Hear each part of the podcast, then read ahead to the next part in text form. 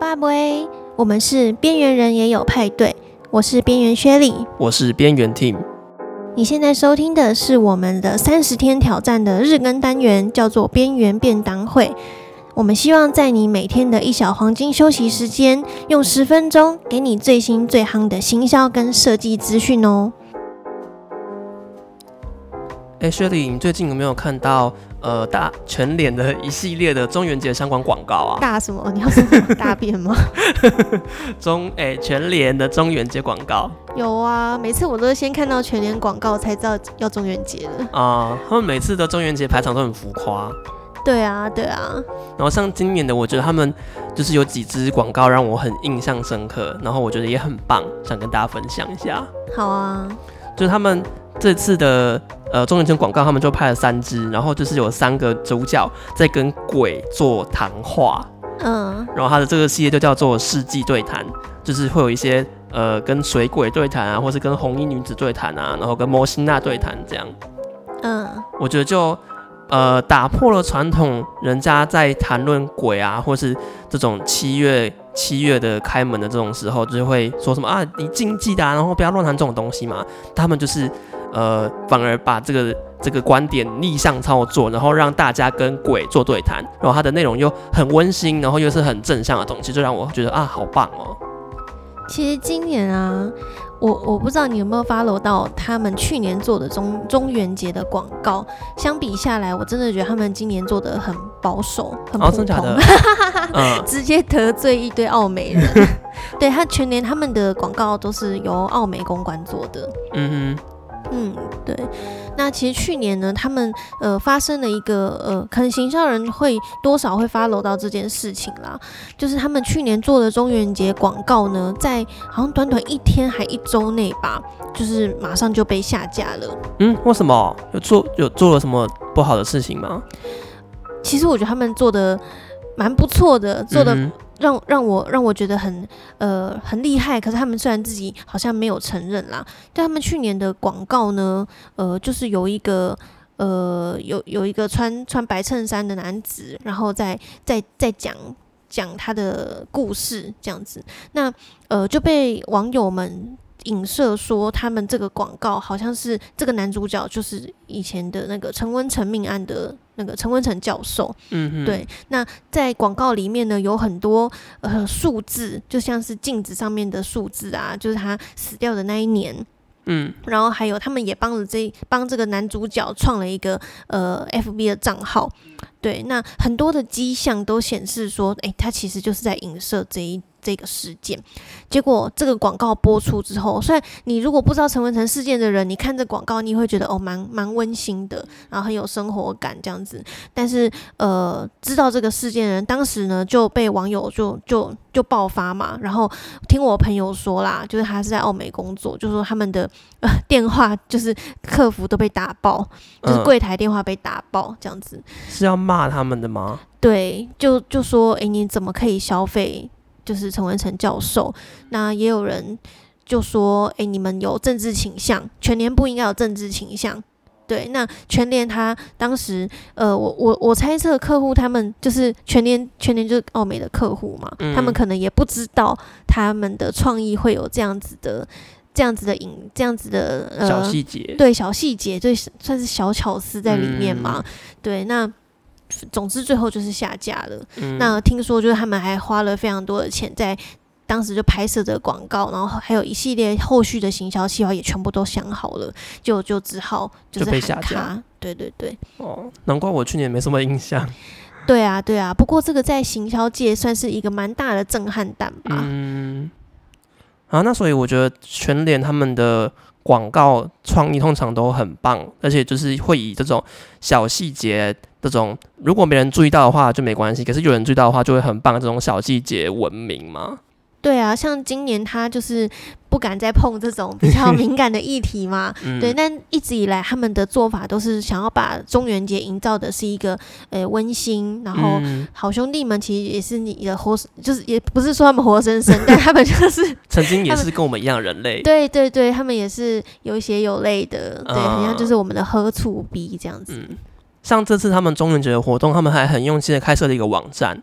然后里面除了有他们这次的三支影片的主角有创那个个人的脸书账号之外，他们其实还有收集的一些民间台湾民间的相关的鬼怪故事，然后也有帮他们创各种个人的脸书账号，就我觉得很用心，而且。我就点进去看之后，发现他们其实每个账号都没什么人在关注，就可能二三十个人而已。所以我觉得这种东西是，即使做了，好像也不会对他们的活动或者对他们的产品销量有帮助。那他们就还是会坚持在这种小细节上面，把它做到最好。嗯，对，就是他们的呃计划真的是想的层面蛮广的啦。那呃，这边可以想要分享一下，我们在做行销的时候啊，一定要厘清说你做这件事情的目的是什么。嗯，这件事很重要，因为行销就是在花钱。那你花钱的方式，还有你想要达到什么样的效果，这个必须要是连接在一起的。那所以他们这种呃小细节的地方，感觉就是在花钱在一些可能不会真的看得出来效果的地方吗？对，那在。像像听说的这种啊，我们我们在做行销的时候会把它叫做品牌行销啦，嗯，就那就是两种，就一种叫做直销型行销，一种叫做品牌行销。那我自己觉得全年在做这件事情，它是在做品牌行销，因为品牌行销里面它就是要传递品牌的价值，然后让呃消费者看到品牌会产生一些好感，或者是要产生一些情感上的连结。对，那但是这种东西你想很难很难去衡量嘛？我要怎么去衡量我有多喜欢蔡英文？对，就是我要怎么衡量呢？我自己可能都说不出来。对，那更何况是品牌在做这件事情的时候，那他要怎么去追踪呢？这件事情很难，不过是做得到的啦，但不是马上这么呃，像你下一篇广告，然后。回来了多少的点击，或者是甚至是转换成多少订单，这个是马上可以被追踪的。我们会把它叫做直销型行销。那你刚刚说的品牌行销，你说有一些东西可以测量吗？那有什么有趣的东西可以拿来测量这种品牌行销的成效吗？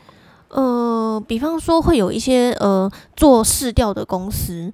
对，然后他们可能就会打电话给你，然后问说：“哎，这这这几个品牌，你有哪一个是有听过的？” uh, 对，或者是说像最近那个那个什么 YouTube 广告不是也是吗？他会在、uh, 选择题，对，会有一个选择题。然后不过这也算是直销啦，就他会是会问说你最近看过哪一个广告？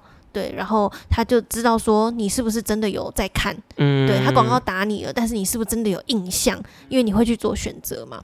对，所以这个也是一个侦测，说你的呃，在做品牌行销也好，或直销行销也好，是不是真的有这个数据，是不是抓得到的？嗯嗯。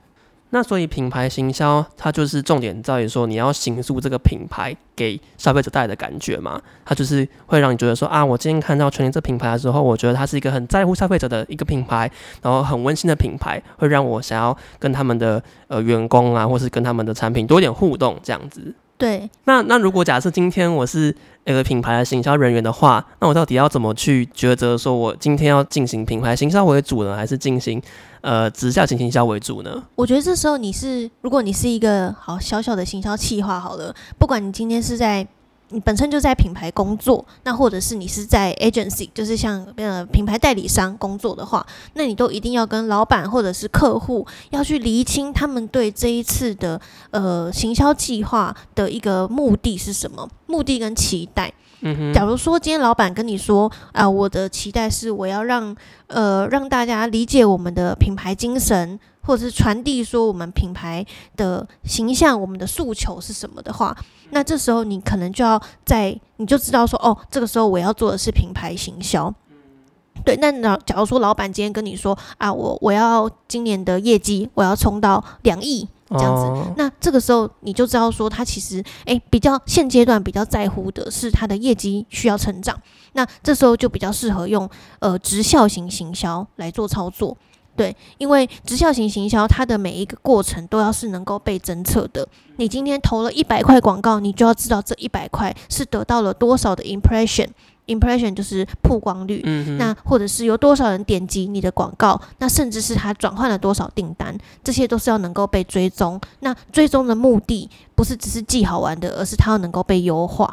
哦，所以就是变成说，我们行销人员在事前的时候，就是你要先跟你的上司或者是你的厂商确认他的需求到底是什么，然后事后的时候，你也要跟呃他对齐说，如果今天是品牌型行销的话，我们花的时间可能会比较久一点，然后也不会马上见效。那如果你是直销型的话，就可以马上给你数据跟资料，就对齐彼此的期待跟你要做的事情。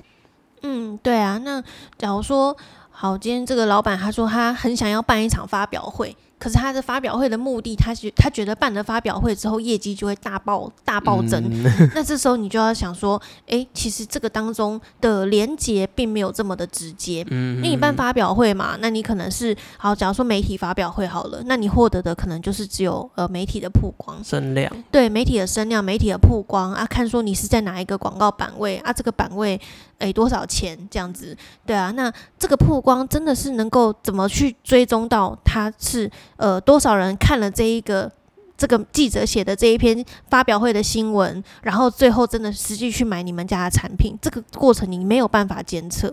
对，那这个对我们来说，这个就不是一个直销型行销，你是在做品牌。对，OK，好。那我们今天的便当会结束了。对，乐色车快来了。呃，倒乐色喽。对，我们现在在上班，要去倒乐色。好，那如果今天没有讲的很深啦，但如果大家对于品牌行销或直销型行销有想要更深入了解的，大家可以在那个我们的 Instagram 跟我们互动，对，留言给我们。对，也可以去我们的 Apple Podcast 或 Spotify 上面帮我们留言评论刷起来。对，大家想知道什么问题，我们就是很我们很缺主题嘛，就很可能录哦。对对对，你问的问题我们一定会帮你解答，因为我们没有人问问题。你问一个问题，我们就跟你讲一个级数这样。对，手把手跟你说好不好？尽管来。好。一对一，直接帮你一对一二十分钟教学。对，我真的太闲了。好，好，大家下午上班加油！明天见喽！嗯，拜拜，拜拜。